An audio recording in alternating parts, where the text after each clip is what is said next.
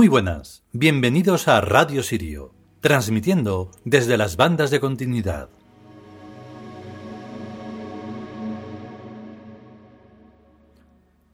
Pues aquí estamos nuevamente con un capítulo más de este libro en el que estamos enfocándonos ahora de El lenguaje de los dioses, Liwintus, que se dice en Uri. Este libro, eh, cuando se, si alguien fuera consciente, abriría mucho la mente y, el espíritu, claro.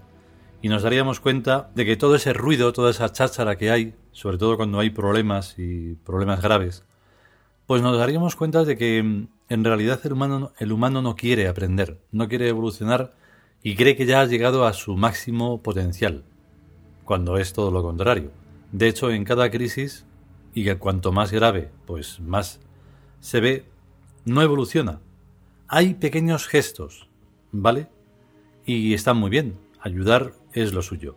Pero cuando se acaba la crisis, todo suele volver a la normalidad y por lo tanto se vuelve a, por el error que sea nuevamente. Por eso el ser humano es el único ser que se tropieza con la misma piedra y todo eso. Pero es que parece además que le gusta, que le gusta ese tropiezo para entre el drama y, y, la, y la burla, no sé, es algo monstruoso, la verdad. El caso es que el capítulo de hoy, pues una vez más, se, eso, es repetir lo que debe ser la evolución de las personas para convertirse y eh, asumir esa divinidad que siempre decimos, que no tiene nada que ver con religiones ni nada de eso, ni monoteísmos, olvidarse de eso. Vamos con el capítulo.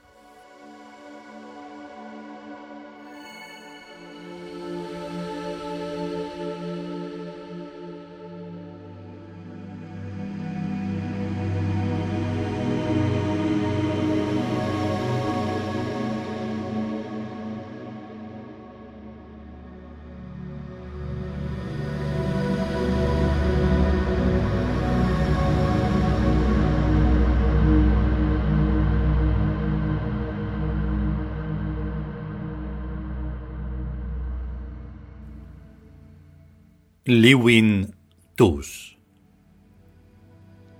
El lenguaje de los dioses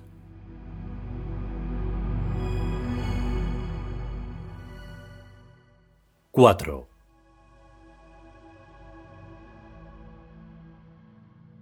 A veces el ruido del lenguaje de los dioses es tan inmenso que no se oyen las particulares palabras que se dirigen a uno.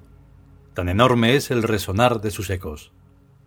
Cuando los dioses nos hablan, resuenan todos los horizontes, y podemos creer que el mensaje, sin ser humano, es de los humanos. El mundo no tiene más que un solo habitante, el yo nosotros. Todo lo demás es paisaje. El paisaje está lleno de fantasmagorías en cháchara ruidosa, que coinciden únicamente en sus acordes disonancias, que son variaciones de un solo tema, como el rumor de las olas de un inexistente mar de tiniebla y vacío. La voz del mundo no es la voz del mundo, es solamente la voz de la nada. Nadie existe, sino solamente el yo nosotros, que somos el yo soy, tres en uno y uno en tres, infinitas veces la sonrisa ante el espejo negro que nada refleja sino sólo a sí mismo en forma de sonriente inexistencia. Voz de dioses y voz de la nada son el eterno mensaje de yo al yo nosotros de uno mismo en cada uno. Un poco menos y no habría en absoluto conciencia. Un poco más y la conciencia estallaría en cien pedazos diversos de realidad cero. El perfecto equilibrio es el nosotros yo mutuamente aceptado que a todos da existencia y realidad compartida.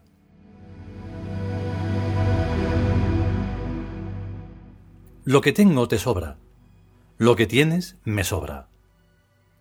Encontrar oquedades y convexidades en el juego infinito de todos los seres, que son cada uno porque son los demás, sin ser completo ninguno.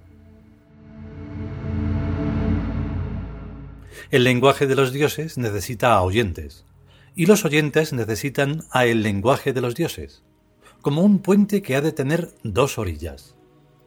Esperar lo inesperable es obligar a lo inesperable a que llegue. Esperar el lenguaje de los dioses es obligar a los dioses a existir. Y obligar a los dioses a existir es crearse uno a sí mismo y a todos los demás seres y al yo nosotros divino. Hagamos a los dioses a nuestra imagen y conforme a nuestra semejanza, y los dioses nos hacen a nosotros a su imagen y conforme a su semejanza. Hágase, lo queremos. A partir de tal momento, lo milagroso se convierte en real, y lo real se convierte en milagroso. Y es en encontrar este doble sentido de las cosas y de cada cosa en lo que consiste la sabiduría.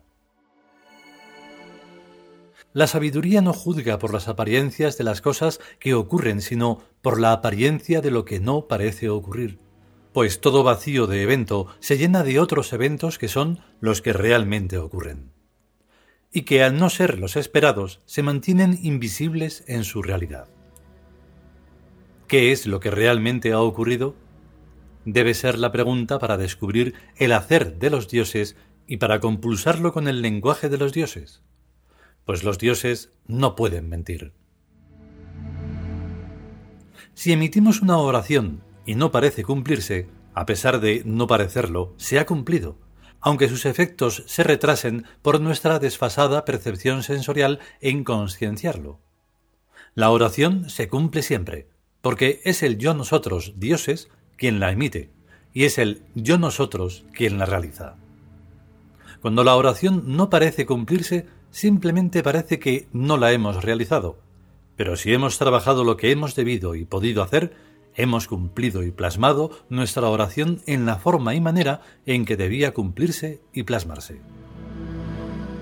La realidad nunca puede fallar. Lo único que puede fallar es la percepción sensorial de la realidad. Entre el querer y el poder no hay más diferencia que entre lo que se cree que se quiere y lo que realmente se quiere. A veces y muchas veces queremos fracasar, porque el éxito en todo momento y para siempre nos aterroriza, ya que sería una muerte perpetua, pues sólo los muertos no pueden ya fracasar. Nosotros aspiramos a la sublime perfección de lo imperfecto.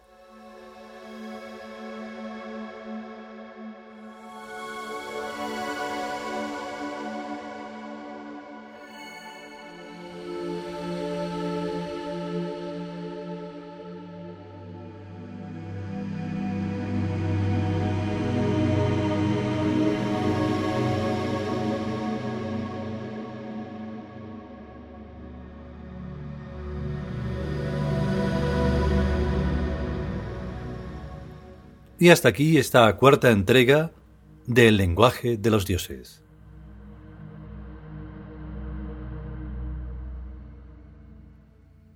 Y nada más, solo desear que eh, podamos aprender con este pedazo de problemón que tenemos, que es muy grave, y si no, pues nada, pues adelante con la extinción, que es parece lo que, lo que muchos están deseando sin decirlo. Porque el lenguaje de los dioses, ya estamos viendo cómo es, es un lenguaje de hechos. Y los hechos pueden ser por, por activa o por pasiva. o sea que si se hacen o no se hacen y en el no hacer está todo el error. Así que solo se trata de eso, de aprender, mejorar y evolucionar. Si podemos y sobre todo si queremos, pues volveremos con un capítulo más o lo que sea. A estar bien, cuidarse hasta luego.